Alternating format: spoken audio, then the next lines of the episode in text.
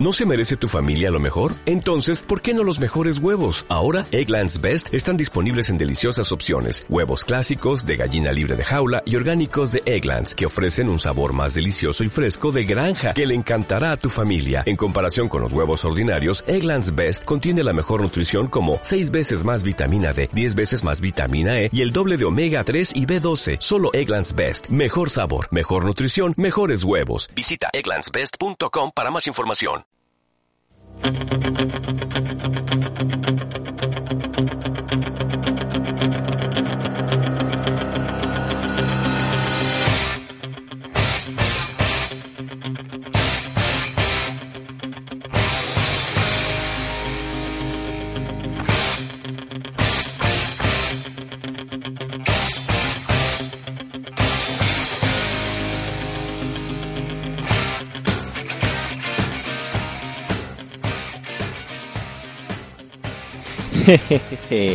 no damos un paso atrás, somos duros y con determinación.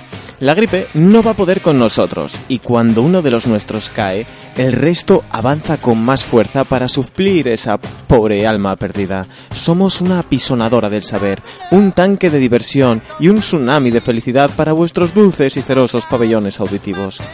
Aquí estamos, un lunes más, en el 105.8 de la FM, aquí en tu emisora Radio Chena, dando todo lo que tenemos para entreteneros pese a la gripe que reina en el ambiente del equipo.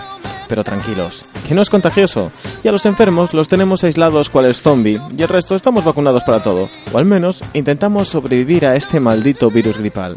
Así que prepárate, disfruta, esto es Entre Grapas, y comenzamos.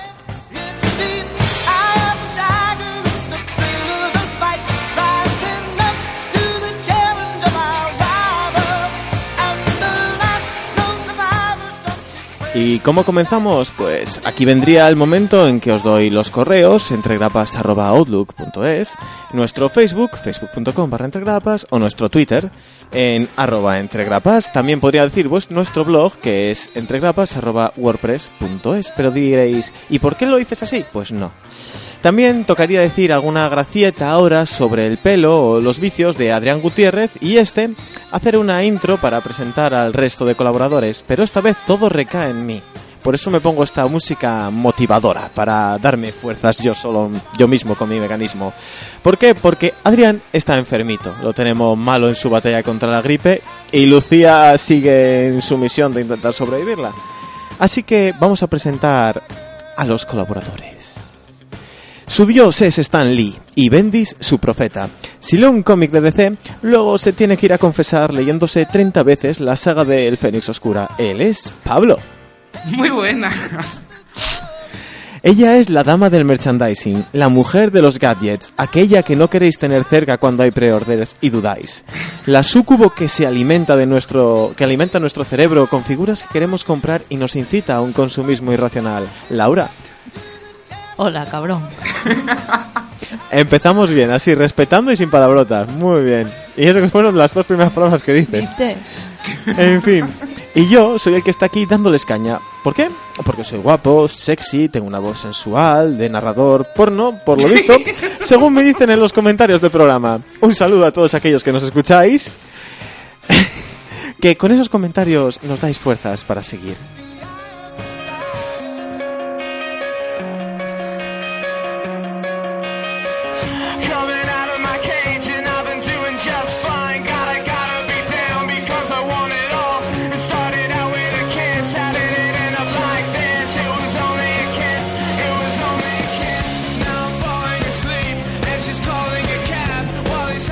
Ay, pero ¿qué sería de nosotros sin nuestros duros contertulios? Esos que son capaces de estar aquí pese a que llueva, pese a que tengan gripe, pese a que tengan muchas cosas. De todo, como decía el anuncio, de todo menos dinero la cuenta corriente. o era menos caspa, no lo sé. ¿Para qué nos vamos a pegar? Very, very pobres, sí señora. Esa es la, la, idea que tenemos nosotros para contratar a alguien en Entregrapas. ¿Eres pobre? Sí, puedes pasar. Bueno chicos, es que hoy vamos sobrados de tiempo. O sea, si ya vamos sobrados generalmente en muchas cosas, hoy además de tiempo. ¿Qué me traéis?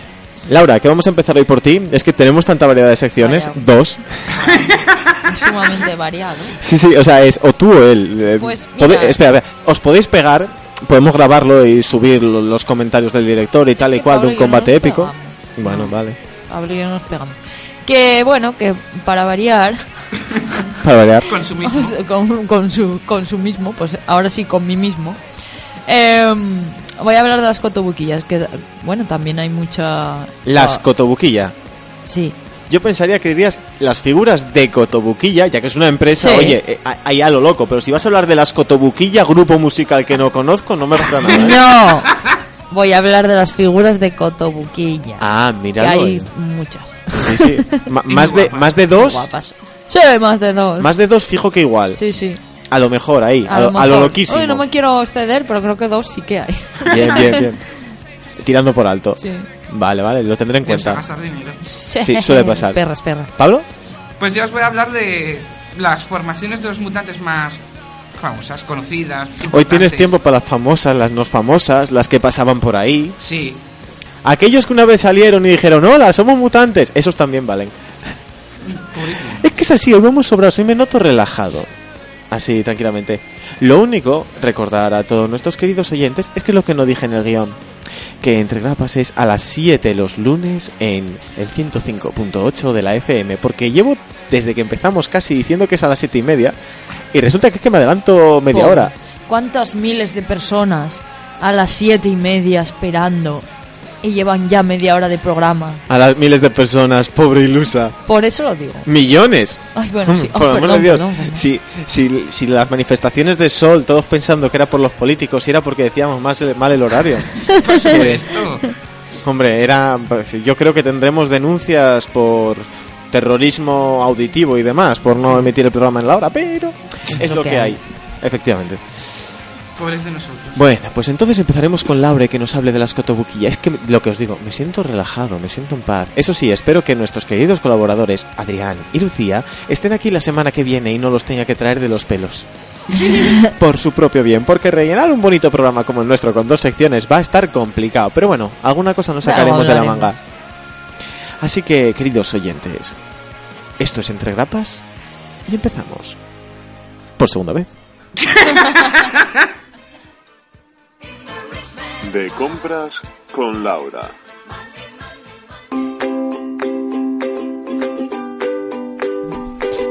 No sé. Es que estoy- Tanto tiempo que decías que tenías y me acortaste la canción. ¿Qué quería? Va, espe- espe- vale. Vuelve a poner. No te preocupes. Venga, vuelve a empezar. Espera, ¿eh? De compras con Laura. Ahora ya. ¿Y ya eres feliz? Espera, espera. ¡Ay! Entro yo. Hola Laura. Una semana más estás aquí para hablarnos del coleccionismo, de figuras. ¿De qué nos vas a hablar hoy? Ah, Preparaos para el suicidio, amigos. Oh, sí, suicídanos, Hoy suicídanos. os hablo de la élite de las figuras coleccionables. Las cotobuquillas. Sí, son las cotobuquillas, no es un grupo musical, como decía nuestro director. Es la empresa que fabrica estas figuras súper guapas, mm, preciosas, mm, vomitivas del guapas que son, muy elaboradas y bueno, que tienen en su haber muchas, muchas licencias. Tienen alrededor de unas 15, 20 licencias. Pero que nos interesen ahora mismo A- a lo nosotros. loquísimo, ¿eh? Sí, sí, sí. No, porque son muchas, hombre, para una ya, ya, pero, pero me hizo tiene alrededor de 15 o 20, o 200 o 300, O pero bueno. Pero bueno, yo que, yo que sepa 15, ahora seguramente habrá miles más. Bueno, que ahora mismo nos interesen, pues no, porque yo, claro, porque aquí como estamos hablando de cómics, de, pues tendré que hablar de los de los cómics, ¿no? De Marvel y DC, pero bueno. En fin, que las cotobuquillas pues son unas figuras que rondan entre los 20 o 30 centímetros dependiendo de la figura. Y diréis, sí, hombre, pues yo tengo una que mide 40. Vale, qué afortunado eres, pero no. No, Yo no suelen medir tanto. pero no la midas más. Basta ya. La tuya es grande, alégrate. Alégrate. Da gracias a Dios. En fin. Y bueno, eh, dependiendo de la línea que sea, son articulables, articuladas o no. Pues son como una figura ahí puesta para hacer bulto. Bueno, son- como os decía, son la élite del coleccionismo, a pesar de que su precio sea mm, muy asequible. eh, aunque parezca que digo son la élite del coleccionismo a pesar de que su precio sea asequible, no. decir- no, no, no, no, no. A ver, A ver. estás en un programa de radio, por favor, vocaliza.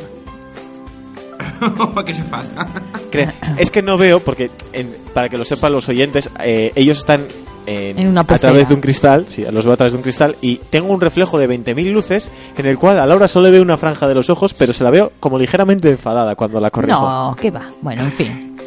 Digo que tienen un precio muy asequible, pero hay un problema.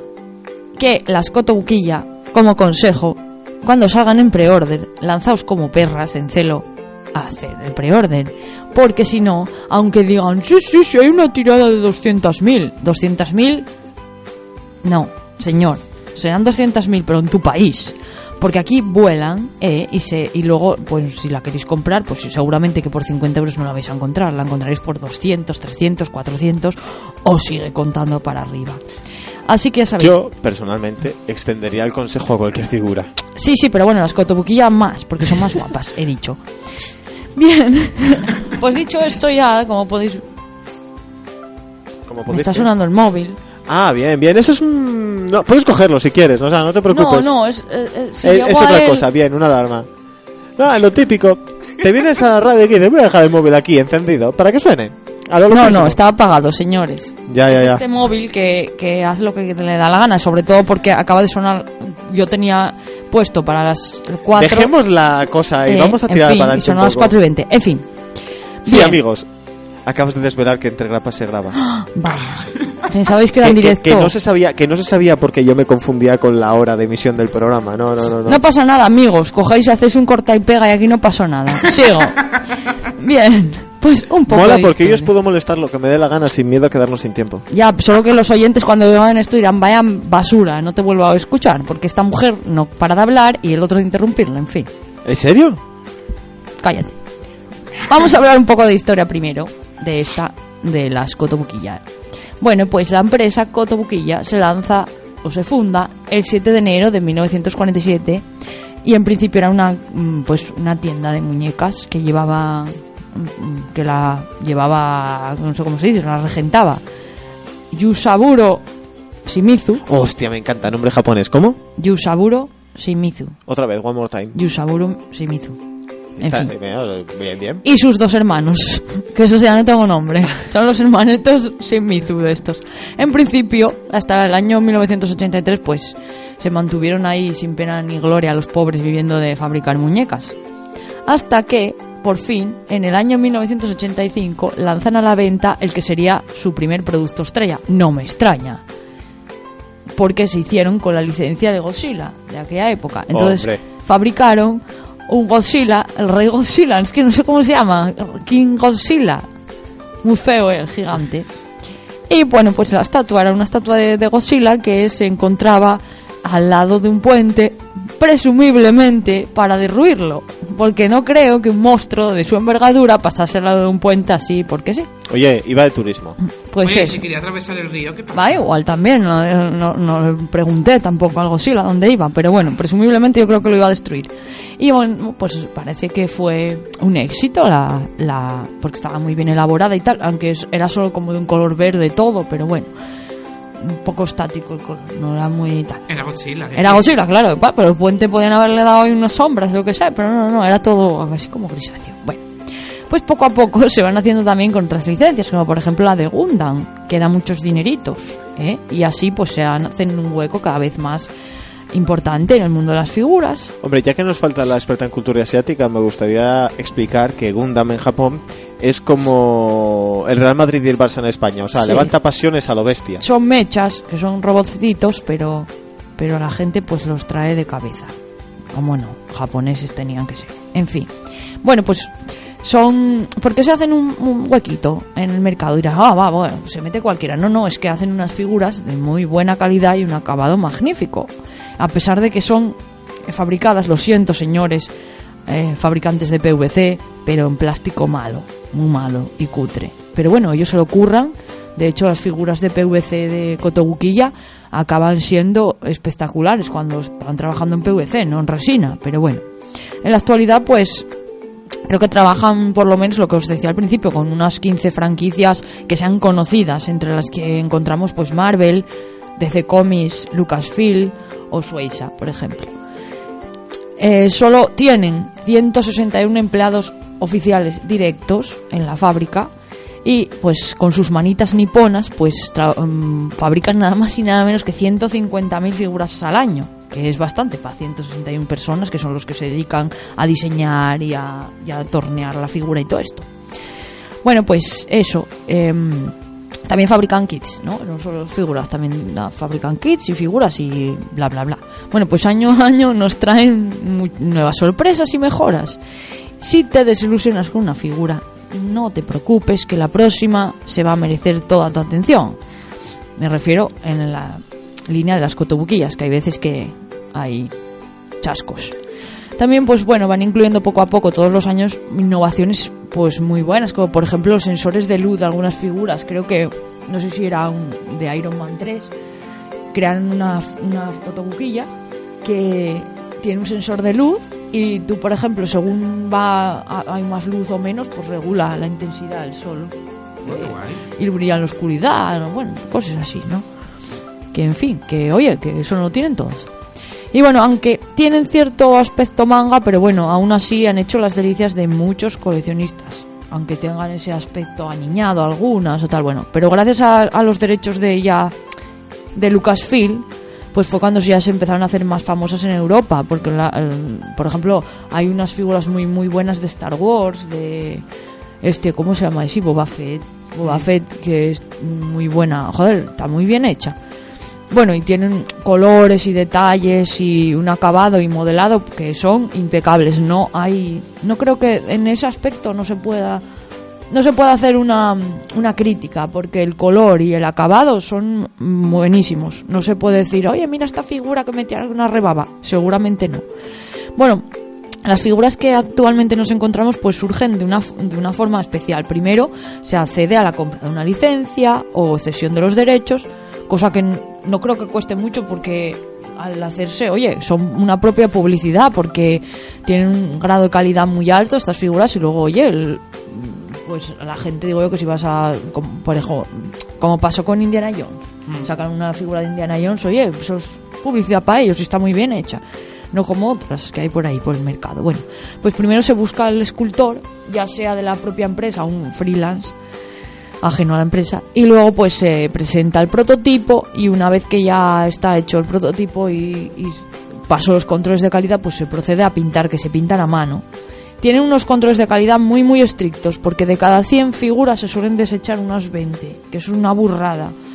Porque aquí, por ejemplo, como se pintan a mano, si ven que la figura tiene un fallo en la pintura, fuera. Si ven que lleva rebabas, lo que a- en coleccionismo de figuras se llama sanding, sanding, que es como si fueran rebabas, eso, que se lijan. Las rebabas una figura buena se suele lijar. Estos, como en el molde salga rebaba, a la basura que va. No hacen como en otras, bueno, lijamos un poco, no, no, porque ya perdería la calidad, no solo la calidad, sino que no me diría lo mismo que la figura de al lado. O sea que aquí en los moldes, no es como otras que os comentaba a veces, que cuando se reutilizan mucho los moldes empiezan a aparecer rebabas o, hay fallos, pues aquí no, el molde se utiliza una vez y luego a la basura. Bueno, pues la compañía de Cotobuquilla pues engloba muchas líneas diferentes y ellos los van englobando en diferentes categorías. Por ejemplo, en la categoría Bisouyo, ay, qué guapas. Las figuras guapas, guapas. Pues bueno, creo que es una de las colecciones más apreciadas, porque aunque en ocasiones la, la fastidian, como en el caso de Hulka, la figura de Sí. Hulka, o personalmente, para mí, la figura de Júbilo, también de Marvel, que no me gusta nada, porque porque será, sea muy guapa, que tienen los ojitos así como muy manga y tal, pero es que el- cuando, una vez que la ves no tienen chicha ni nada y se supone que las Kotobuki, ella las Bisouyo son el personaje que tengamos en mente, bueno, hay desde Freddy Krueger en mujer y de películas, de Tekken, de videojuegos y tal, pues eh, son muy estilizadas, muy voluptuosas y, y muy guapas. Pues es que no sé, con Hulka y con Júbilo se olvidaron. Porque Hulka, es una cara muy mona, pero como haciendo cosas raras. No sé, no me gusta. Y luego Júbilo es que se olvidaron de que tenía culo. Y pusieron demasiado músculo, musculado el cuerpo y no sé, no- hay algo que no me gusta. Luego sí, por ejemplo las manitas tienen como uñas. Ay, digo, ay, mira, si tiene uñas y todo. Pero es que, claro, yo Júbilo tenía otra cosa en mente. Me la prostituyeron un poco, en fin. Bueno, de todas formas son muy, muy guapas, ¿eh? Y se realizan a partir de ilustraciones originales de Sunya Yamashita. Más otra en la caja, no me lo estoy inventando yo. Y suelen ser, pues, las figuras que más tirada llevan de las cotobuquillas. Suelen llevar 100.000 para Japón y otras tantas, pues, dependiendo del continente. Otras 100.000 para Europa y otras 100.000 para, para América. Por lo tanto, pues una vez que salen en preorden no es muy difícil hacerse con ellas. Eso sí, en el momento que sale la figura y se acabó el preorder, ya es más difícil hacerse con ellas dependiendo la figura que sea. No es lo mismo hacerte a lo mejor con una Batwoman, aunque es una preciosidad, que con, yo que sé, una que haya salido que con Miss Marvel, por ejemplo, que alcanzan precios astronómicos. No es lo mismo, por ejemplo, eh, ahora en pre-order hay. que saldrá este mes, en mar, a lo largo de marzo saldrá Batwoman. Es muy guapa, una figura preciosa, pero seguramente no va a alcanzar un precio astronómico de, de 300 euros o 400, por ejemplo, como están alcanzando ahora la- las de Miss Marvel o. Pero eso es porque ya son viejas. Claro, claro. No, no solo porque sean viejas, sino porque hay figura que aunque sea nueva, si no sacaron la si no vendieron las que ellos pretendían, por ejemplo, eh, seguramente no haya la misma tirada de Júbilo que de Jean Grey. Entonces, claro, eh, Jean Grey llega un momento en que se acaba y Jean Grey pues la vas a encontrar, bueno, si tienes suerte, nosotros creo que nos hicimos con ella por empuja. Si avanzamos y dejamos de divagar, bueno, eso, por unos 70 euros o así, yo creo. Pero, pero por ejemplo, eh, una la Batwoman no creo que, que llegue a los 70 euros cuando se acabe el pre hombre, bueno, básicamente es el precio que tiene más o menos casi de venta. Sí, bueno, 60 o así. Pero bueno, que digo yo que, oye, que se, hay el que se que pasa. sí, que cuando no la compras cuando salen se disparan los Eso, precios. amigos, comprad, comprad. Bueno, pues eso, que podéis reconocerla por esa carita de manga tan mona que tiene.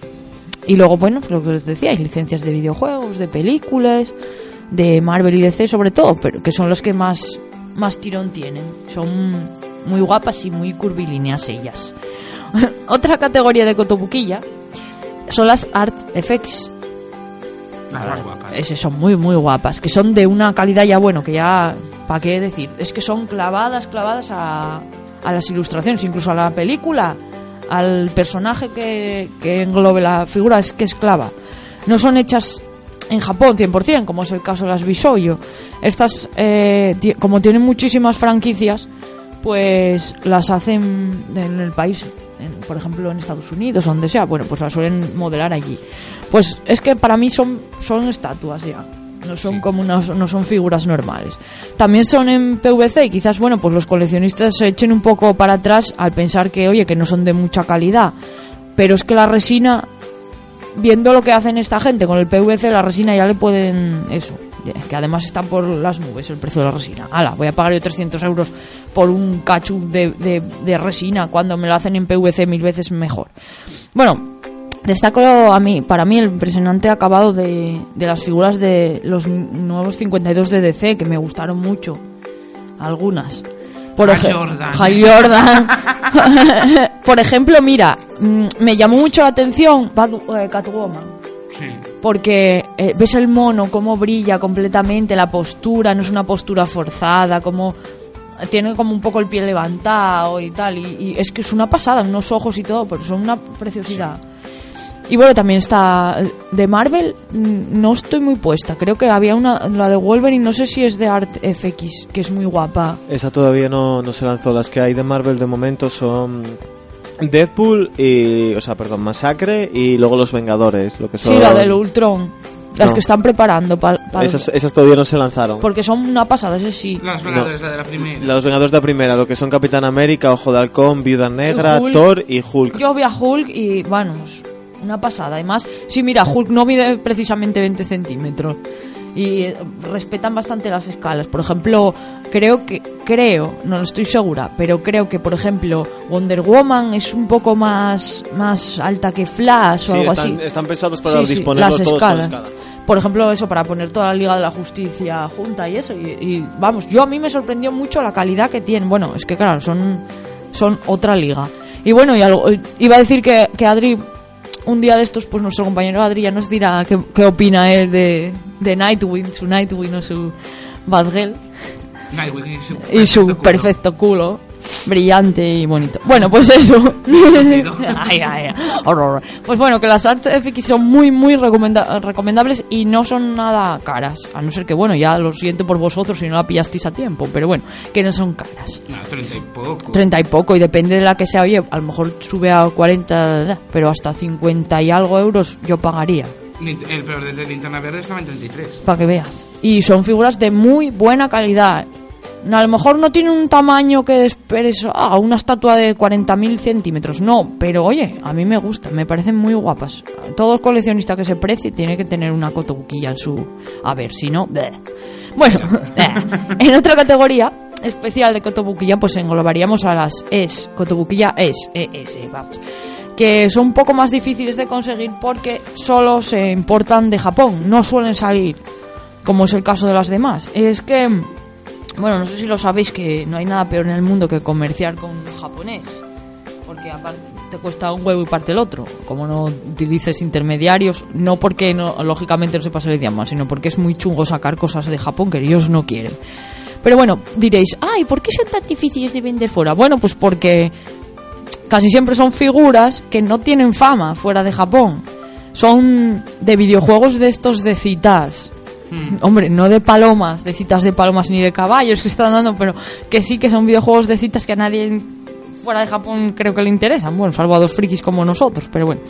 Y también en esta, en esta categoría de es englobaríamos pues eh, llaveros y gasapones que hacen porque mm, Kotobuki ya, os lo diré dentro de poco pero no solo se dedican a hacer figuras en fin bueno también Kotobukiya incluye una línea de deportes que también al igual que es fuera, es fuera de esta categoría ¿eh? pero que es solo de deportes que tampoco sale de Japón solo sale de Estados Unidos porque se dedican a hacer figuras exclusivas para de béisbol para un- el equipo de los de los Hanshin Hanshin Tigers que hacen una figura y cada figura del personaje pues tiene como mascotas supongo que un Kobe o algo de eso no sé qué tendrá no las vi no, no No encontré sé. ninguna imagen deben ser como eso jugadores de béisbol y entonces solo se pueden comprar en tiendas de deporte de Japón o en el estadio en la tienda del estadio de los de los Hanshin Tigers, estos de béisbol. Y como, claro, aquí tampoco es que tengamos un- en Europa mucha tradición de béisbol, pues por eso no, supongo que no tendrán tirón. Pero bueno, en Japón seguro, porque hay que recordar que To- Kotobukiya es la tercera tienda más importante de todo Japón. No sé, de, eh, a la hora de. Creo que está Tamiya, la segunda, y la primera Bandai, supongo yo que sé, no me acuerdo, pero sé que es la tercera. Bueno, también en esta li- otra línea, eh, traen, tiene los Mobile Support Goods. ¿Qué? Mobile Support Goods. Goods, no. Eh, los, las penas para móviles. No, ¿Ah, no? son mechas. ¿Ah? Ah, vale, le- entonces otro tipo de mobile. Sí, no sé qué será mobile, será que ah, sí, ya sé, porque están articulados. Porque no son estatus, porque hasta ahora todos los que estuvimos hablando de ellos son estatua estática, no tienen puntos de articulación. Sin embargo, estos sí son mechas o los frame arms que bueno, son robots y actualmente pues tienen un stock de más de 15 completos y otros eh, 300 accesorios para los muñequitos, pistolas, yo que sé qué será. Bueno, y suelen salir de Japón, ¿eh? Pero eh, un poco lo que pasa es que, a ver, eh, lo del mercado de los mechas y sobre todo de maquetas, porque estos por eso son móviles, porque son maquetas, es que ya lo está copado por Bandai y los Gumpla. Entonces, estos, bueno, los pobres intentan hacerse un hueco, pero lógicamente no están, no son muy famosos los Kotobukiya estos porque quien li- lidera el mercado son, es Bandai. Bueno, y no están, es que no están basadas tampoco, claro, es eso, que no están basadas en Gundam, y eso que ellos tuvieron licencia de Gundam. Pero no están basados en Gundam ni nada, son diseños propios que los de Kotobukiya, el, el jefe de Kotobukiya, no sé cómo te llamarás, señor chino, eh, perdón, japonés, se aburrirá. Entonces dirá, mira, me gustan los, los mechas, a mí me gustan mucho, pues ala, venga, voy a diseñar un... Ala, mechas a cascoporro, ya está. Bueno, para ir terminando ya con las Kotobukiya, pues tiene también en su haber la línea Plastic Model Kits, que son figuras más o menos articuladas que vienen en kit y vienen con un pedestal. Por eso siempre se, se reconoce por eso, porque figura que lleve pedestal es una Plastic Model Kit de Cotobuquilla. Son muy, muy guapas, ¿eh? El problema es que vienen en kit y con 200 piezas o así. Y algunos son lo típico para que la pintes tú. Si eres un chanfón, olvídate. Ah, yo no compraría figuras para pintar yo. Yo se lo daría a alguien que me la pintara. bueno, yo gracias a Dios sé pintar, pero no, mu- no con tanta calidad como los japoneses, evidentemente. Bueno, pues estas no son muy exclusivas porque Kotobukiya le sale muy barato hacerlas porque vienen en kit. Eso sí, aunque no sean muy, aunque haya bastante tirada, yo no encontré muchas para vender. O sea que a lo mejor eh, tirada la habrá en Estados Unidos, aquí mucha no. Bueno, la última línea ya de figuras de Kotobukiya son las que no son clasificables dentro de estas anteriores, pero que también son de PVC. Son las que ellos llaman simplemente línea de PVC, que son todas aquellas que van desde la escala de un cuarto a un octavo. Imaginemos que un octavo puede ser, o sea, un cuarto, perdón, puede ser una estatua grande, grande, grande. Porque unos a cuatro, pues imaginamos, ¿eh? Si sabéis de matemáticas, bien, si no, lo siento. Pues imaginaos que, yo qué sé, si una, un casco, por ejemplo, de, Iron Man, pues puede es un- una escala uno a cuarto y una burrada, pero bueno. Entre ellas pues se engloban sobre todo las que las que son las de Evangelion, Yu-Gi-Oh, que son de bestsellers y, y de bueno, y de manga y tal y cual, basadas siempre siempre en ilustraciones y que mm, son bastante bastante difíciles de encontrar. No son como las Kotobukiya normal, porque no como son reediciones y todo esto mm, realmente sacan muy pocas tiradas, a lo mejor hacen solo 5000 en todo el mundo. Entonces eso es una burrada. Entonces, claro, suelen alcanzar bastante precio. O se quitan de stock y luego de eso... Como con la que- reventa, eh, tiene que ser brutal. Claro, claro, eso sí, son una pasada, ¿eh? Así que bueno, yo os recomiendo que se va a acercar ahora, dentro de poco, la salida, no sé si es en junio, de la figura de Yu-Gi-Oh! La hija del mago oscuro. Ay, qué mona. Así que, si os gusta, yo os recomendaría que si podéis, buscar ya el pre-order, si es que lo hay, porque luego no la vais a encontrar por ninguna parte. Y si la vais a encontrar, seguramente que 50 euros no vais a poner por ella, a no ser que sea China, claro. Bueno, y también hay diverso merchandising, como os decía, eh, Cotobuquilla fabrica fundas de almohada. Esas funditas, sabéis, las, no sé si las tenéis en mente, esas típicas de japonesitas con poca ropita Sí. para los japoneses o bueno o para los europeos o americanos o que queráis abra- dormir abrazados a una almohada pues eso y moldes de cubito de hielo que estos me, me gustan mucho porque puedes utilizarlos para hacer Si hablamos al micro, la leche. Ah, sí, pues eso. No, es que me estaba rascando la cara.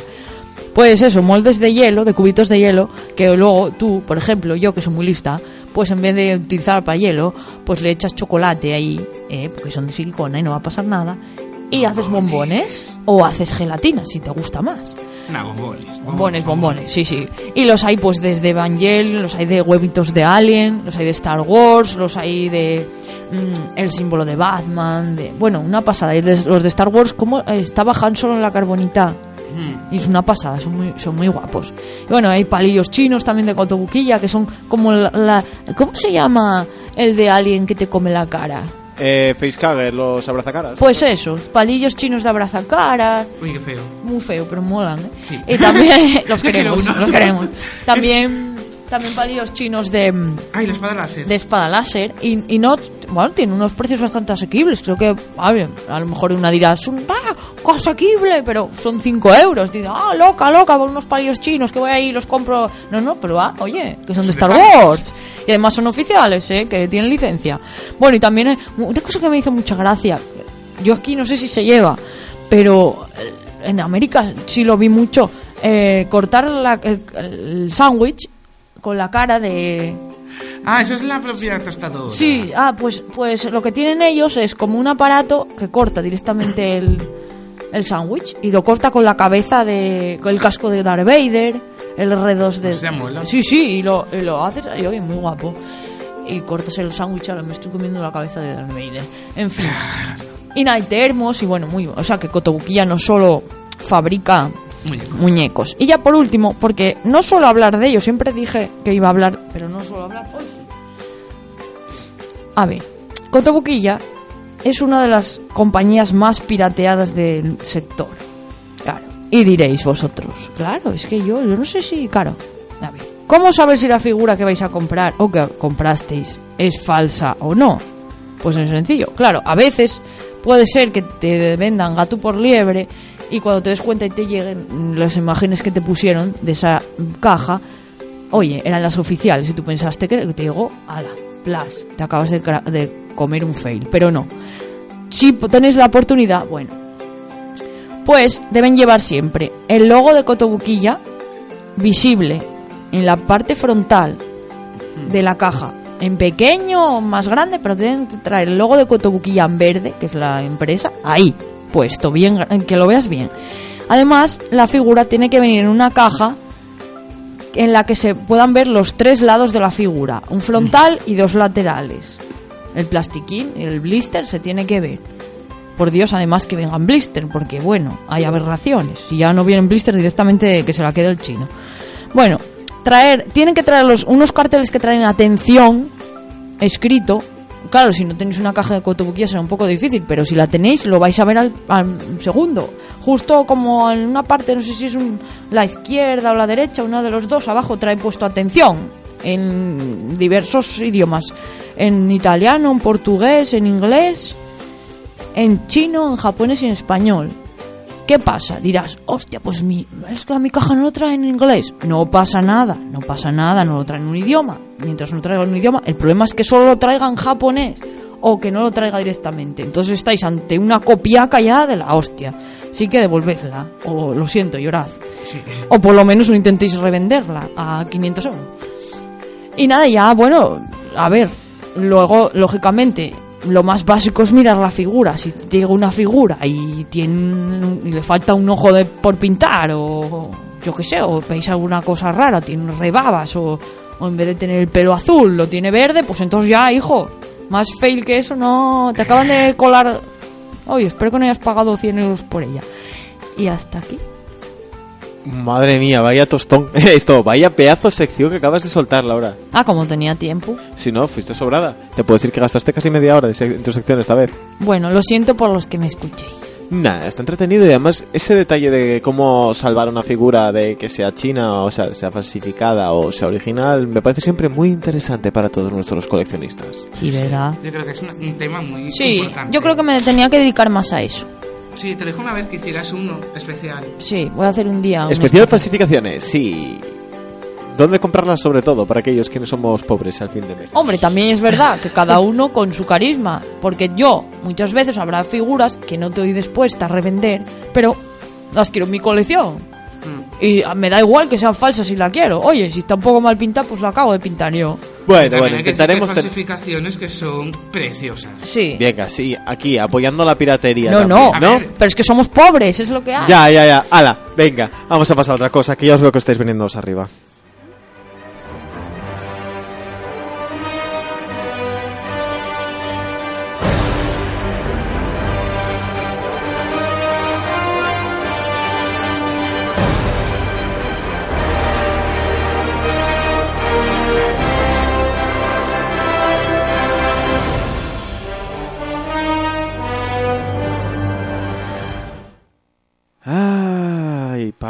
Pablo. Es que tenía puesto una cancioncita muy bonita de los X-Men, pero no sonó. Y como no sonó, pues que digo yo, bueno, pues voy a hablar yo un poco. Te voy a hacer la canción yo al oído de chu, chururu, chu, chu, chururu, chu, Venga, pero tararea no. la de, la de, las- la de la serie de los 90, hombre. Sacó el móvil, que la tengo. O podía poner una canción. Ay, calla, que tengo un bucle la de la intro, es verdad. Hoy es un día espeso y entre eso y que tenemos un ratón, hoy alguien pasó por el estudio porque nos está está completamente troleado, el ratón funciona mal, la mesa de mezclas se revela. Ay, muy mal. estamos nosotros. Equipo que ha venido antes que nosotros, muy mal. Fatal, fatal. No nos queréis. Bueno, más que no nos queréis, nos dejáis un par de trabas en el camino. En fin, Pablo, grupos mutantes. Bueno, pues el primero y más importante sería la patrulla de que se Bueno, y empezamos ya el bloque. Claro, llamamos a Polo Guay, lo mono, lo psicodélico. Bueno, que sería compuesto por Cíclope, Bestia, el hombre de hielo y el ángel. Y por supuesto la chica maravillosa, Ay. Jane Grey. Qué maravilloso es esa Es que es maravilloso. Es que es mi amor platónico. Bueno, pues estos cinco estarían juntos los 66 números que dura la primera colección, ya que por falta de ventas había sido cancelada. Y en su relanzamiento, pues se separarían, salvo Cíclope, que se queda con la segunda Génesis. Y bueno, decir que estos cuatro, estos cinco, no, realmente no hacen nada. En los 66 números. Están ahí por estar, por Sí, decir, ala. pasaban por ahí. Aparezco y desaparezco. Y bueno, no sería hasta el 86 que se reunirían, claro está, después de que la fémina del grupo y Ah. Super Mega Guayin muriera y resucitara. Ambromina. Pobre. Tener que morir y resucitar más, más veces que Jesucristo. Tiene que pesar. Como Y bueno, y harían un nuevo grupo que sería totalmente diferente llamado Factor X y que trabajarían para el gobierno. Bueno, pues esta formación combatiría, por ejemplo, a, a los merodeadores, que bueno, es un grupo de mutantes villanos que bajan a las cloacas y los túneles del metro para matar a los Morlocks por considerarlos impuros, Pobre. por ser feos. Ay, ¿Qué culpa tienen ellos de nacer feos. feos? Ya, todo el mundo no puede tener nuestra belleza. No, puritinos. Y bueno, ahí pues bajan abajo, luchan contra ellos, no se cruzan con los X-Men. No. Por curioso que resulte, están ahí todos abajo, pero no se cruza nadie. Oye, eh, hay de todo. ¿Y los por qué? ¿Quién los integraba? Tú tranquila. Que no, Ah, que- vale, vale, Que vale. estamos con Factor X. Vale, todavía. vale, vale. Y bueno, pues eh, en esa misma saga es cuando el ángel pierde sus alas. Y poco después Apocalipsis, del que hablemos la semana pasada Sí. o hace 15, bueno, le pone unas alas de metal. No sabemos cuándo hablamos de Apocalipsis. ¿Eh? ¿Todavía no sabes cuándo hablaste de Apocalipsis? No. Hace 15 días. Ah, bueno. Bueno, hace 15 días. Bueno, y pues la serie termina. estos vuelven a los X-Men. Ah, no nos gustó. lo- No, no sé, la verdad la serie es bastante larga, ¿eh? Ah, bueno. Dura bastantes años. Solo que bueno. Que no, no fue muy famosa, no. no fue- Hombre, como muchas series empiezan fuerte y luego van bajando las ventas. Y bueno, Hasta que ca- termina cancelada, ¿no? sí. Mm, Bueno, pues recientemente Bestia ha viajado al pasado, a unos uno o dos años después de que se formara la Patrulla X, que se encuentra con la Patrulla X y la trae al presente, que es la, La nueva. la nueva Patrulla X, que es en el presente la Patrulla X original, Ay, yo la recomiendo. leer. teniendo ellos 16, 17 años. Una pasada, me gusta mucho. Y. Bueno, pues cuando la patrulla X desaparece, pues ya Xavier va a buscar a nuevos mutantes para que vengan a rescatar a la patrulla X original y viaja por el mundo. Y entonces es cuando recluta a Lobezno, a Coloso, a Banshee, a Tormenta, a Rondador Nocturno, Fuego Solar y a Ave del Trueno y junta al propio ciclo, pues eso, rescatan a la patrulla X. Pero ninguno se queda, claro está. No. Solo queda Cíclope como líder y punto. Pues esta formación vive una de las mejores sagas de la franquicia mutante, la saga de Fénix Oscura, Ay, que es la que elevaría a la franquicia mutante al estrellato, vendiendo incluso más que Spider-Man. Bueno, pues aún llorando la muerte de Jean, se uniría a los X-Men una niña llamada Kitty Pryde, que protagoniza un- una de los arcos argumentales más famosos llamado Días del Futuro Pasado. Y bueno, pues esta segunda génesis se completaría con la incorporación de la villana redimida Pícara, el ladrón Gambito y la telépata Mariposa Mental. Y bueno, es la mejor época de, Ah. de los mutantes. ¿O no? Sí, Sí. además son los más famosos. no, ¿Quién no conoce a Pícara o a, o a Levo? A Gambito. Gambito, Gambito. Dios, Gambito es brutal. Gambito. Bueno, pues en el 82 la Escuela Xavier para Jóvenes Talentos había recibido nuevos estudiantes que protagonizarían la serie Los Nuevos Mutantes y a día de hoy algunos de sus miembros tienen cierta importancia dentro del universo Marvel, como miembros de los Vengadores y tal, Y tal. tal y cual y pascual. Sí. O sea, bala de cañón. Sí. Irina Rasputin, la hermana de Coloso. Eh, Eh, Magic. Magic. claramente. Super Magic. Magic es... Dios. Bueno, pues esta nueva formación estaría compuesta por espejismo, mancha solar, bala de cañón, cifra, karma, magma y magic. Sí, de reseñable los dos que dijimos. Un poco y más. Hombre, entre que uno está muerto y los otros no, dices tú, ya, vete por ahí. Tampoco da mucho para allá. Sí, no, pues no vamos a engañar. Bueno, pues estos se enfrentarían pues a otro colegio que estaría que estaría dirigido por Emma Frost y los alumnos pues se hacen llamar los infernales. Que los pobres terminan muriendo. Pues Mafros mola también. Sí, la, el Frost es cuando coge un trauma y tal. Se traumatiza. Es lo que tiene cuando te matan a todo a toda tu escuela. Sí. Como profesora no tenía futuro. No, ni paciencia, pero ahí está. Bueno, pues esta serie pues acaba cuando Cable coge a estos críos y bueno, hace los hace estar como más a la fuerza bruta. Menos querer ahí el sueño de Xavier de pacificación humano-mutantes y más... Más a quien no le gusten los mutantes la rayamos y punto. y esa serie pasó, pasó a llamarse en el número 100 X-Force. Ah, X-Force. Sí, sí, sí. Que la verdad que nunca la leí ni tengo mucho pensamiento de leerla. Bien. No es recomendable. Lo único que leí fue lo de Masacre, porque me. Masacre me parece gracioso y ahí lo dejé. Dije ya, he leído Masacre, he leído todo. Ay, Y eh, bueno, pues en el 91 nace la serie X-Men a secas. Recordemos que la otra es La Patrulla X, que en realidad se llaman Canny X-Men y esta es X-Men. X-Men lleva desde el 91 ya. Sí, el número uno es... Bueno, y se dividen a los abundantes miembros de los X-Men, que ya tenían muchos, en dos equipos. Quedando así el X-Men y su equipo azul con Cíclope, Lobezno, Bestia, Gambito, Pícara y Mariposa Mental, por un lado. Y luego tendríamos a la Patrulla X y su equipo dorado con Tormenta, Jean, Coloso, Bishop, el Hombre de Hielo y Arcángel. Me quedo yo ahora. Equipo azul y equipo dorado, ¿no? Sí. ¿Con franjas negras o franjas blancas? Ahí, claro, según como lo veas, será el vestido. Ah, Ay, Adrián, no. Bueno, pues estos dos equipos viven grandes crossovers, como sería la era de Apocalipsis, Onslaught y ahí Apocalipsis Franklin 212. Richards hizo algo. ¿Eh? Eh, Onslaught. Ahí Franklin Richards hizo algo con un mundo de bolsillo. Sí, mira, si alguien que sale de Onslaught, que se vea los siete primeros, que Ya creo que lo cuento siete veces. No hay programa que no lo Onslaught. cuente. Que es muy pasado. Hombre, los siete primeros. Llevamos 18 programas, creo que con los 15 primeros No, igual. no, luego ya dije Onslaught, punto. Ah, Se bueno, acabó. Ay, que muy cansino. Programa tras programa, Onslaught, Onslaught.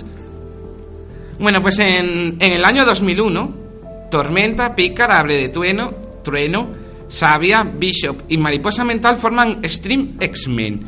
Un grupo que viaja por el mundo en busca de los diarios de una mutante que ve el futuro y que plasmó esos sueños en unos libros. Que eso creo que también lo conté hace 15 días. Los diarios del destino.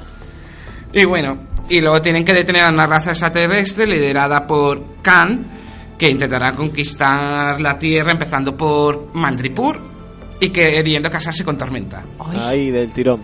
Topa pa' acá. Una gran saga de. La Roca era eso, ¿no? Eh, sí. Uy. Cuando sabía dibujar. Qué Ah. grande La Roca. Bien. Sí, cuando no copiaba. Eh, Eh, Y cuando Pícara molaba mogollón. entre Ay, amigos, poderes entre amigos haciendo amigos. O sea, entre amigos, joder. Entre grapas haciendo amigos. ¡Salva, te queremos! Bueno, pues al mismo tiempo que ocurría String X-Men, el guionista Grant Morrison convierte a Cíclope, Jean Grey, Bestia, Lobezno, Emma Frost y al profesor en profesores del instituto por primera vez. Ala. ¿Qué dices tú? Ya era hora Ya de que un nómina. instituto tuviera profesorado. Sí. Sí, Porque por hasta la favor. fecha solo estaba Charles Xavier y que lo único que hacía era estar en su despacho. Y todo para él, tenía que dar todo clases él. ¿Qué dices tú? ¡Madre mía! Bueno, pues en este periodo conocemos a estudiantes como Infernal, Tensión, A Luz, Are- Arena, Elixir, X23, el Chico Mega y las Stenford Cucos. Las, Cu- las cucos, cuchillos de mola. ¿Se llamaban las cuchillos de Stenford? Los- Me acabo de quedar tonto. Los cuchillos de Stenford, no hay de, de algo de. Los de... cuchillos de no es una cosa de la No teletienda. hay de teletienda. Vamos, cucos son pájaros, esos son los cucos, son los Son los pájaros. cucos y ellas. Bueno, pues después protagonizarían su propia serie llamada New X-Men Academy X. Altamente 12 recomendable. 12 o 6 números, por ahí andaba, no eran mucho más. ¿El qué? Academy X. No eran muchos, creo que eran pocos, o había más de un volumen. No sé, ahora estoy loco yo. No, tiene un volumen solo, porque solo llega hasta. Creo que diezmados. Y son 20. 20 algo, 30 y pocos. Bueno, pues en el 2005 X Factor vuelve a las estanterías, pero esta vez como una agencia de detectives abierta por James Madrox. Y tenía como empleados, por ejemplo, a Sirin, a Monet, Rictor Siri. y Laila Miller, una guaja salida de la dinastía de M. Ay, Siri. Muy petarda y muy pesada. Sí, na- nada reseñable. No, puritina. Bueno, esa serie a mí me mola mogollón. Ay, es que yo sí sal Sirin ya me gusta. Sí. Bueno, se dedican eso a investigar. A lo mejor viene alguien y dice, oh, me han robado no sé qué. Y van Vaya. ahí a, a Voy a Factor X. Menos al final, que al final ya se meten en, en las, las sagas mutantes. Ah. Y ya pierde su gracia. Pues bueno, durante la saga del complejo del Mesías, Cíclope le encomienda a Lobezno formar un nuevo equipo llamado X-Force para combatir a los purificadores, bueno, que es una especie de militares un tanto religiosos que consideran que los mutantes son lo peor, son el demonio. Y dicen, hay que matarlos. Bueno, pues estos habían asesinado a varios estudiantes de- del Instituto Xavier. Pobre. Y entre sus miembros nos encontramos al propio Lobezno, a X-23, a Warpath, a Loba Venenosa. En serio, Warpath. Sí, se llama Warpath. Eh, ¿Por qué decir sendero de guerra? ¿Por qué es Warpath? ¿Desde cuándo? Me- me- Desde ¿Qué toda la vida ¿Qué del troleada señor. es esta? Vale, vale, me callo, me callo. Y pues a lo mejor sí es gente de guerra, pero yo dije Warpath. Pero para mí toda la vida fue sendero de guerra. Yo ahí lo dejo. Pues estaría Loba Venenosa, Hepzibah, o como se pronuncia el nombre de la gatita esta espacial, y el Caliban. Y más tarde se uniría Arcángel, Dominó y Elixir. Que no sepa que es un elixir, pero bueno. Va para hacer bulto. Sí. Decían, es que eres, eres dorado, eres mono, ala. Vete, vete a matar gente. Entra aquí. Y bueno, y para terminar, tras una pelea que tiene Cíclope y Lobezno debido a sus diferentes puntos de vista de cómo se hacen las cosas, eh, vuelven al sistema de los 90 azul y dorado. Y bueno, por un lado tendríamos al equipo azul, liderado por Cíclope y compuesto por las series Generación Hope, X-Men, La Imposible Patrulla X y Los Nuevos Mutantes. Y eh, todos operando en la isla de Utopía. Un poco rollo. Y luego lo, lo que es más interesante, que es el equipo de Lobezno, el equipo dorado, que serían las series Los Imposibles X-Force, Lobezno y La Patrulla X, X-Men Legado y Factor X. X-Factor, perdón, no Factor X. Que Factor X es de los años 80. Y bueno, y actualmente pues eso, tenemos a la nueva Patrulla X en el lado de Lobezno y... En el lado de Lobezno, sí, anda, en el de Cíclope. Que ya no sé yo ni qué digo. Y los Vengadores tienen una- un nuevo equipo que está compuesto mitad de Vengadores, mitad de mutantes.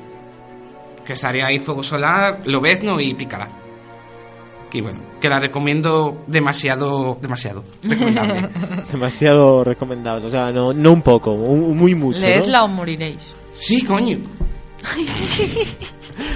que lleva el camino al crossover que acabamos de terminar de Axis y, te, y luego te lleva hacia... Se me acaba de olvidar cómo se llama. Secret Wars. Secret Wars. Y Ah, súper recomendable. Todo lo mutante. sí, ah. Tú lo recomiendas todo. Los mutantes, los vengadores. No, Menos, lo, no lo menos lo cósmico, y eso ya lo recomiendo yo. No recomiendo leer El Castigador, es muy aburrido. No, por favor, Punisher. Bueno, eh, Bueno, los Marvel Knights en, general. Me aburren. los inhumanos eran Marvel Knights. No, Sí. no, eso es un sello, no, no te confundas. Bueno, tú te refieres a, a los, callejeros. A los callejeros. Que quitando Jessica Drew, Jessica Jones Y Luke Cage. y Luke Cage y Power Man. ¿Ves? Ya estás. Siempre te, siempre te pasa lo mismo. Joder, no, eso no puede ser, me gusta todo. sí, no tienes criterio, no tienes criterio. Pero de lo malo estas veces son cosas con calidad. Entonces se te pasa medianamente. Todavía no te mataremos. Te dejaremos vivir un poco más. Bueno, veo que ya acabaste, ¿no? Sí, de lo que tiene que hablar a, a velocidad supersónica. Ah, te me vienes arriba y dices, uy, voy a hablar mucho hoy, voy a hablar mucho hoy y hablo cinco minutos más de lo normal. Joder, es que se, se habla a velocidad supersónica que es que... que, que- bla, bla, bla. Pero no tiene culpa la mesa para que le metéis esos viajes, ¿eh? Ah, pues sí. Yo- Ay, pobretina mesa. Está Bueno, pues vamos a pasar a otra cosa, si os parece bien, que son las noticias. ¡Bien! bien.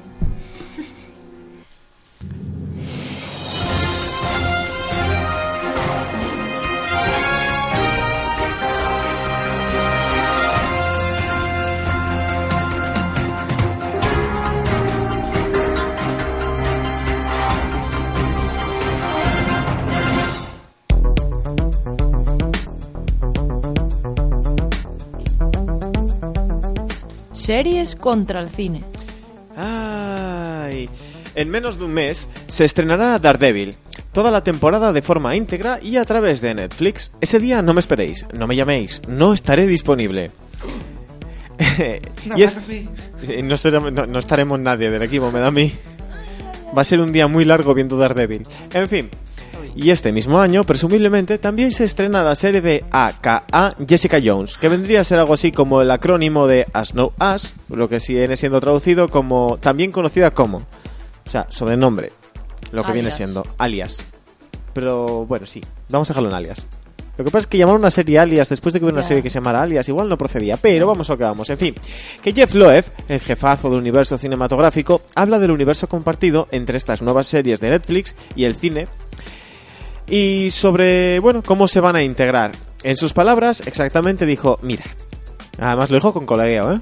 Fue una llamada entretenida Sí, o, o un, o sacado de un extracto de otra entrevista, pero el caso es que fue algo así como, mira, todo existe en un mismo universo, tal y como está ahora, de la misma forma que nuestras películas empezaron como algo autocontenido. Y entonces, con el tiempo, tuvimos Los Vengadores, que se convirtió en algo más práctico para que el Capitán América pudiera hacer un pequeño cruce en Thor 2 y que Bruce Banner apareciera al final de Iron Man 3. Tenemos que ganarnos eso.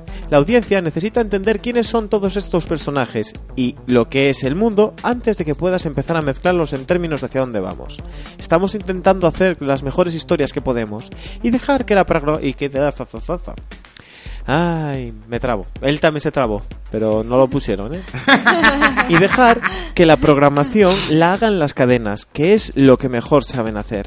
Todo lo que puedo decir es que ha sido una gran experiencia con todo el mundo y que no puedo esperar a que la gente vea esas nuevas series. Cuando llegue el 10 de abril, la gente pueda ver la primera serie de Marvel de Netflix, Daredevil, van a estar increíblemente impresionados por lo que va a pasar, creo, y espero que van a disfrutarlo bastante. Yo al menos ya la espero bastante, o sea, Yo pero, demasiado ya. pero a lo bestia. No La necesito. personas, ya. Me urge. Jo, Maratón ahí de De Daredevil.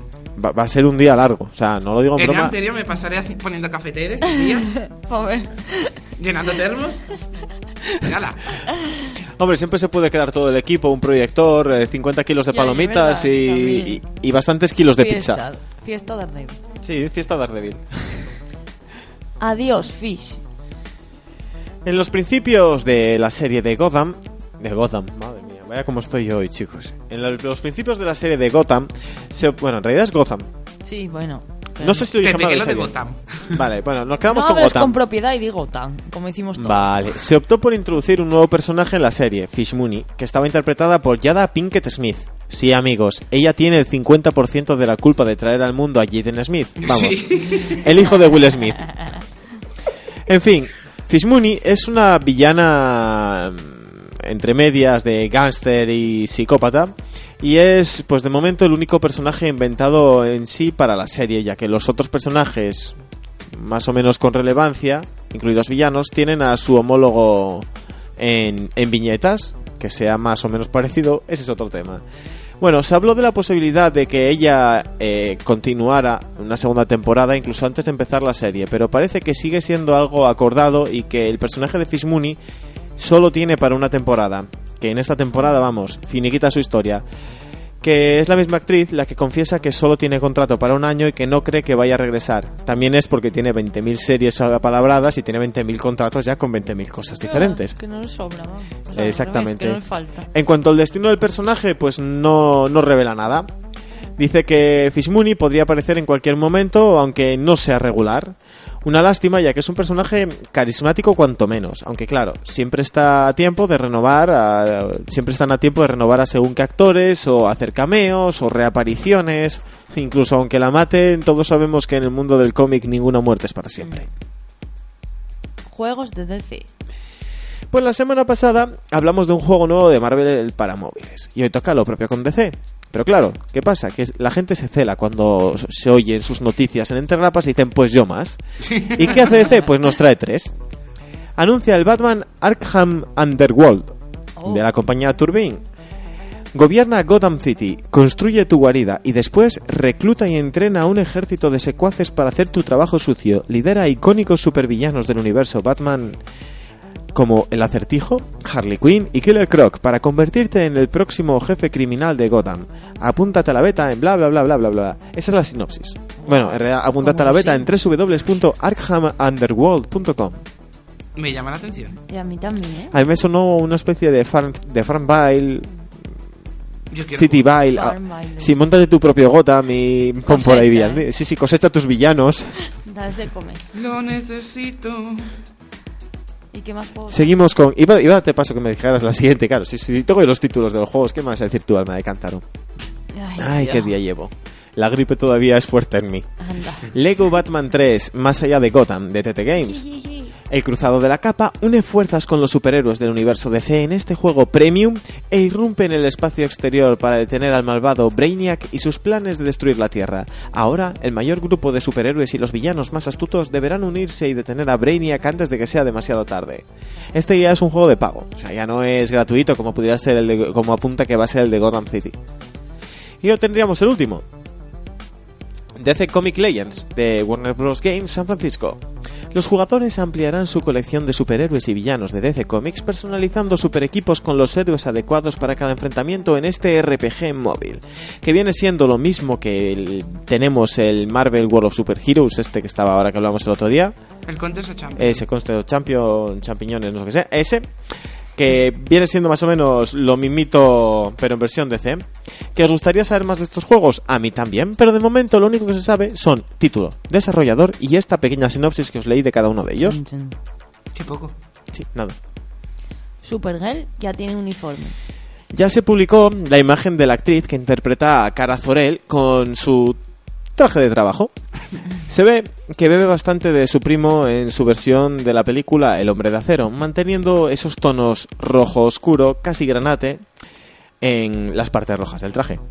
El traje destaca por ser bastante oscuro, yo diría que igual en exceso, aunque es algo que estamos acostumbrados en las adaptaciones del cine y en las series de, de supers, que los trajes sean oscurillos, por decir algo de color. Por otro lado, también se mostraron algunas filtraciones del set de rodaje donde se vio el alter ego de Supergirl en su modo civil, donde oculta su identidad tras unas mm, gafas.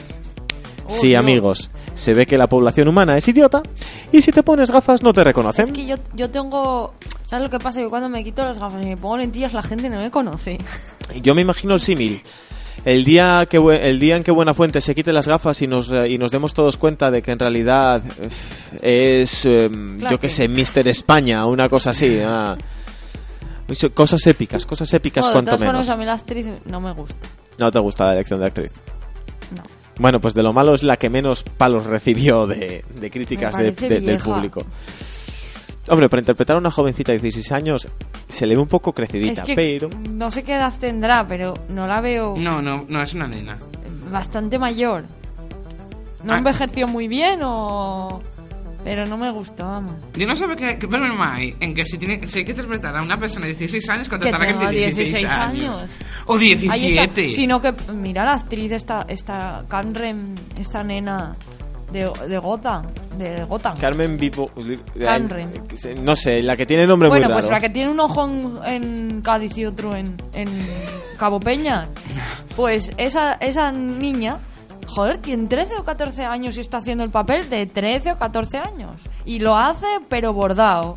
Y aún me pones a esta señora, señora, haciendo de una cría, venga ya. hombre. Y hago yo también de cría de 12 años, si queréis. Camden Vicondova. Esa, Canren.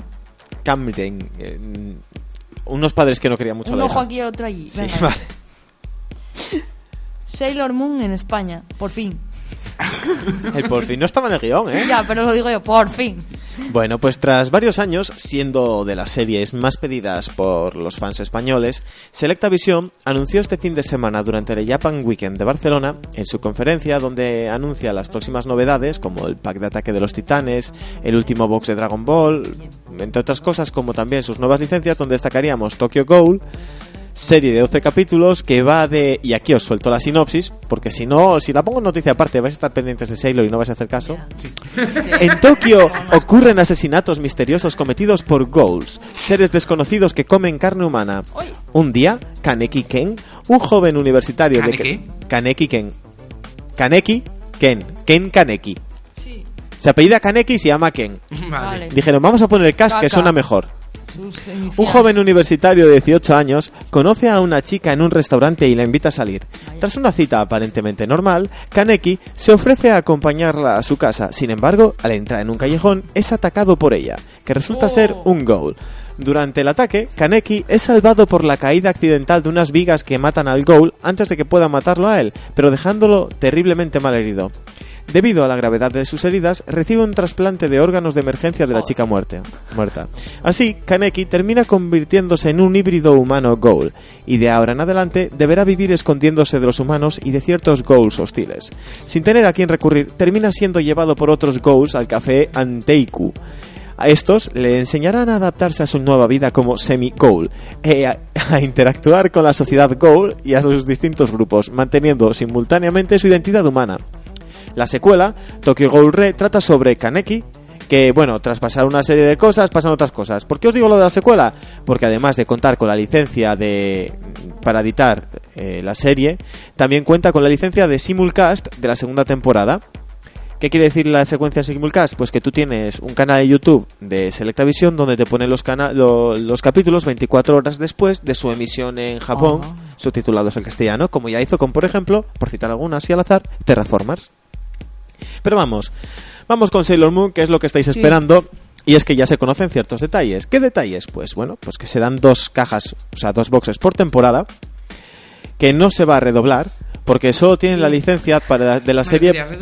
Mm, Pues solo tiene la licencia de la serie para su distribución en vídeo y no para televisión, tal y como pasó, pues por ejemplo, con Saint Seiya, Dragon Ball, Mazinger Z o Campeones, Oliver y Benji, cuyos derechos de televisión lo tenían otras compañías y supondría un desembolso inviable para la compañía y que eso subiría el precio final.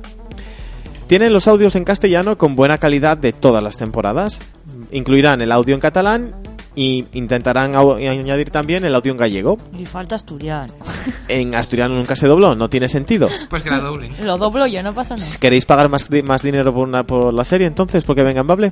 Pues Sí. ya tengo que pagar en catalán, ¿eh? Eh, eh, Pero en Bable catalán es- no existe. Es asturiano. Vale, Laura.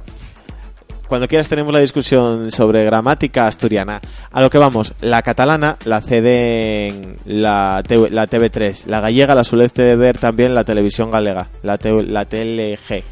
Entonces, si tú quisiéramos que introdujeran un canal con otros audios, habría que redoblarla y eso implicaría dinero, que habría que sumar el coste. Oh. Que aquí vamos todos muy de chulillos de yo quiero lo mío, yo quiero lo mío, y es lo de siempre, que os conozco, que se os ve caer.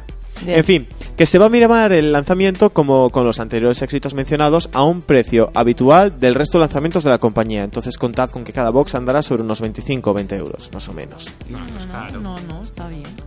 Yo pensaba que iba a ser más caro, ¿eh? Ya, ya te acabo de alegrar el día, ¿eh? Sí. Preorden. En Ah, Teniendo en cuenta que la, la primera temporada tiene 40 y algo episodios. Sí. Claro, dos boxes. Igual tiene más.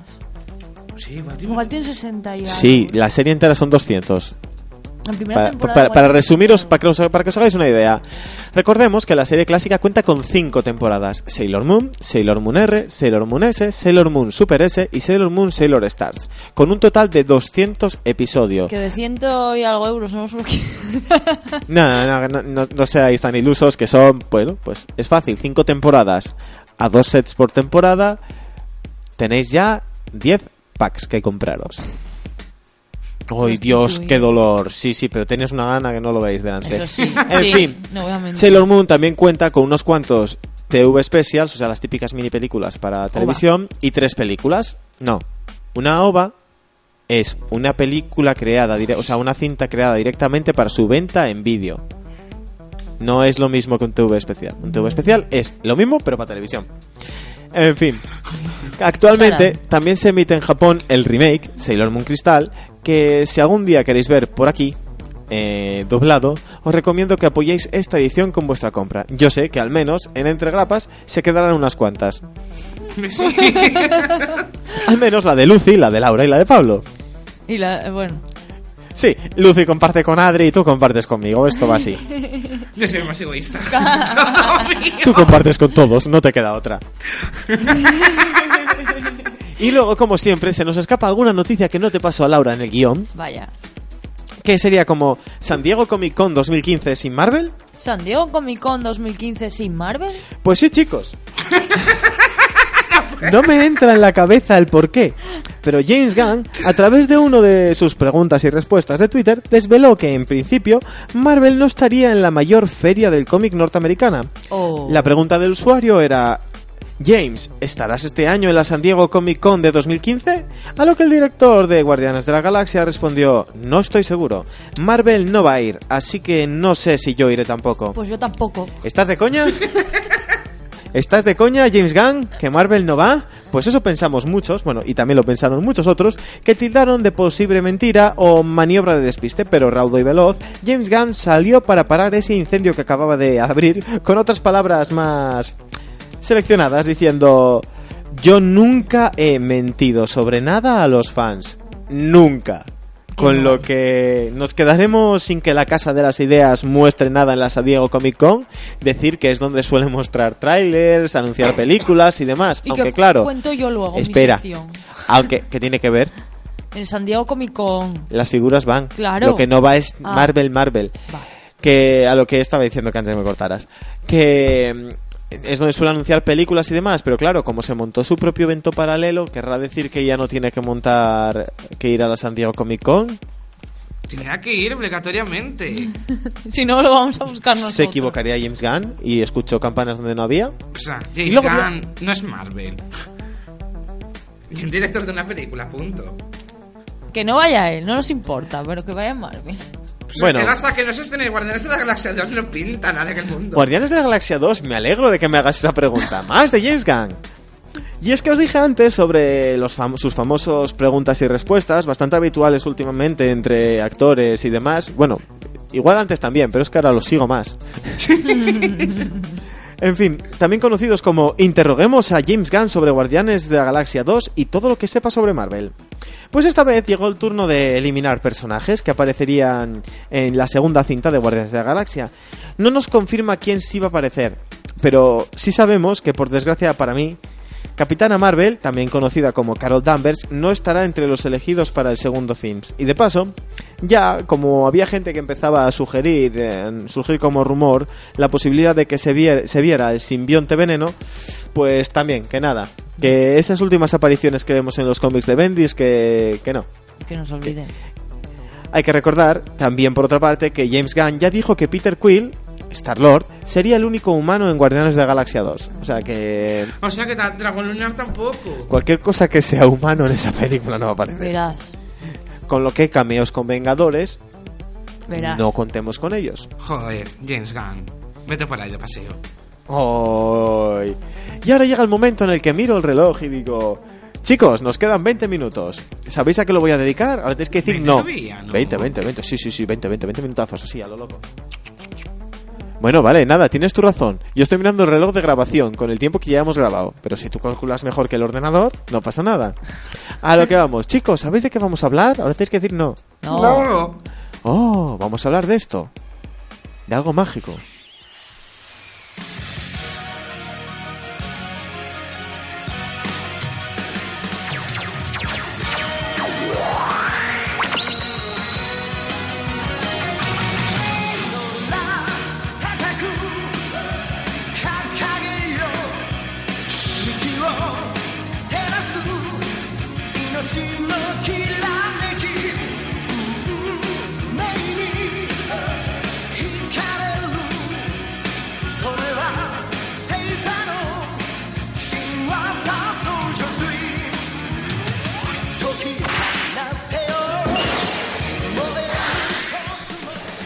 No, vale. ¿Quieres cantar? No. Te pongo la...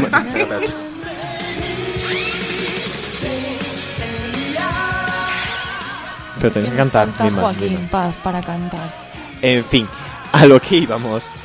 Este fin de semana se estrenó la película de Saint Seiya, La leyenda del santuario, y todo el equipo de Entrega Pasa completo fuimos a verla. Todos, todos, todos. No faltó ni uno, la verdad es que Sí, estuvo... fuimos todos, por eso están luego malos ellos. Claro. Es la excusa que nos ponen para estar eh, por ahí de es que fiesta fue ahora. muy fuerte, entonces. Sí, sí, fue un shock muy grande. Eh, ¿De, ¿De qué va la película? Bueno, pues la película nos narra el comienzo de aventuras de Seiya y cuatro amigos más, por decirlo de alguna manera, en su viaje a proteger a Atenea, la diosa Atenea, bueno, la reencarnación de la diosa Atenea, y cómo se enfrentan al santuario para desenmascarar una traición, rollo, rollo. Bueno, básicamente la saga de las 12 casas de Caballeros de Zodiaco de la serie clásica que se emitió en España. Hiper resumido. Y resumido, vamos, básicamente son cinco chavales Llegar que. Cinco huérfanos que los mandaron a que los traumatizaran a entrenar, volvieron y dijeron: ¿Qué hacemos? Pues ahora os llevamos contra el Papa a que os peguéis y ya está, contra 12 caballeros de oro. Y ahí se quedó la cosa. A mí personalmente, yo lo había visto en japonés y la volví a ver ahora en castellano y me gustó hasta quizás el último cuarto de hora que me sobró. Hmm. Por diversas transformaciones en Super Digimon a lo Final Fantasy. Dejemos que sin esa parte hubiera estado bastante bien. Un nivel gráfico muy aceptable. Sí. Las voces cuadraban bastante bien. Un tono igual demasiado infantil, pero bueno, lo que viene siendo a nivel técnico, veo una película bastante solvente. Me gustó bastante, para que no nos vamos a engañar. La ¿Vosotros, verdad, chicos? Yo creo que el problema que tiene y es el ritmo. Sí, Tiene un ritmo muy desigualado. desigual. Empieza demasiado lento Hmm. y cuando llega justo al... A menos de la mitad, a lo mejor, ¿no? Sí. No hay música a mitad de la película cuando ya empieza a pasar todo Sí, muy de rápido. repente. Pum, pam, boom. No tienen. Sobre todo yo creo que, bueno, porque la mitad de los. oh, casi todos de los que fuimos a ver la película, o seguramente en otras partes de España, yo creo que ya íbamos a- sabiendo lo que íbamos a ver. Pero yo me imagino que un padre lleva a su niño a ver esta película y se quedan igual que entraron. Sí, porque No te que- enteras de nada. Hay cosas que no No explican. explica Bueno, el pero final. yo, yo no no así explica. discrepo con vosotros porque en nuestro caso nos acompañó un chaval bastante joven Sí, pero es que los nenos les gusta porque efectivamente hay y- pero para ellos que está muy bien es una buena manera de introducirlos por ejemplo a- al universo Claro, de Caballeros sí, sí, sí. que para una persona más adulta que quiera buscarle los 30.000 pies que buscamos a todo sí se queda corta eso no os lo voy a discutir pero bueno que, Es que a mí si hubiera durado cuatro horas hubiera sido feliz. Y, seguiría, y la Si hubiera hubieran visto. cogido el ritmo del principio y lo hubieran seguido toda la película, sí tendríamos cinco películas eh, No me importa, venga, venga. pues, pues, pues fijo que, la, que hubieran Sí, lo tenido sé, taquilla las cinco. pero la cosa está en que tenga taquilla esta para que hagan más. Así que yo de momento, al menos por mi parte, me gustaría que tengan suerte, que hayan te- bueno, que tengan Sí, suerte, sí, no, sí, que sí. hayan tenido suerte en la recaudación este fin de semana para que se puedan hacer más experimentos o más películas Y- como esta, como fue la de Dragon Ball. Eh, La batalla de la los batalla de los dioses. dioses y vamos, ver más películas así No, y- de, de este estilo. Sobre todo porque yo creo que, oye, que ya era hora de que no se tomara como infantil todo lo que fuera películas de animación. Ah, sí, ya está perdido hace tiempo ya. Ah, hombre, pero yo en la sala no éramos todo críos. No, no, que me refiero que eso ya Ah, es eso, una, eso, eso. que ya eso no es una cosa que Sí, ya que sea tan, tan común. sobre todo a mí lo, lo que más también me gustó fue recuperar, gracias a, a la gente que tanto luchó por ello, recuperar el doblaje original. Hombre, seguramente alguna, en algunos momentos un poco ya desactualizado, claro, es que cuando se dobló fue hace 20 A años. ver, yo lo diga? siento mucho por los superfans de la serie. Pero los dobladores como que tienen bastante de cita como para estar Ya, doblando aguajes de 16 años. Pero bueno, pues yo qué quieres que te diga. A mí me parece que el doblaje de Juanjo Lespe como el Caballero de Pegaso no, no quedó Hombre, nada, no. no quedó mal, ¿eh? Sí, no. Él no, pero por ejemplo a mi Hyoga no me gustaba. Pero Hyoga Son- es el que pusieron en la son saga de Hades Nuevo. Pero si es que tampoco me gustó. O sea, es que Hyoga yo creo que no me gusta ese doblaje en toda mi santa vida. Bueno, ese es otro tema. A mí, por ejemplo, el caso de algunos actores clásicos que se mantuvieron, como el caso de José Elefante con, Sí, Máscara- con con Death Máscara de Mask, Hombre, Máscara de muerte. es está brutal. muy, brutal, muy, brutal. muy simpático. Sí, sí. Bueno. y la adaptación de la canción, la manera de traducirla, Sí, que está muy está, bien. está Me bastante lograda. mucho. En fin, chicos, eh, hoy es que ya acabamos. Jolín, no me dio tiempo Sí, ni a chica. criticar nada. ni ¿Algo malo que decir de la película? Sí, venga, venga, sobrado, soltad lo que queréis decir malo. Laura, tú. Eh, A, a mí el final, es que ya Sí. sabes que además...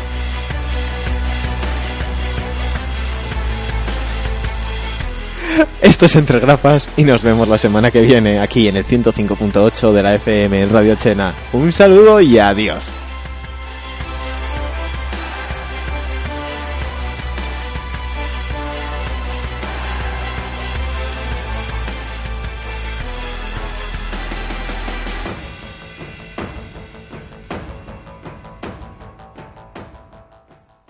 ¿No se merece tu familia lo mejor? Entonces, ¿por qué no los mejores huevos? Ahora, Egglands Best están disponibles en deliciosas opciones. Huevos clásicos, de gallina libre de jaula y orgánicos de Egglands, que ofrecen un sabor más delicioso y fresco de granja, que le encantará a tu familia. En comparación con los huevos ordinarios, Egglands Best contiene la mejor nutrición como 6 veces más vitamina D, 10 veces más vitamina E y el doble de omega 3 y B12. Solo Egglands Best. Mejor sabor, mejor nutrición, mejores huevos. Visita egglandsbest.com para más información.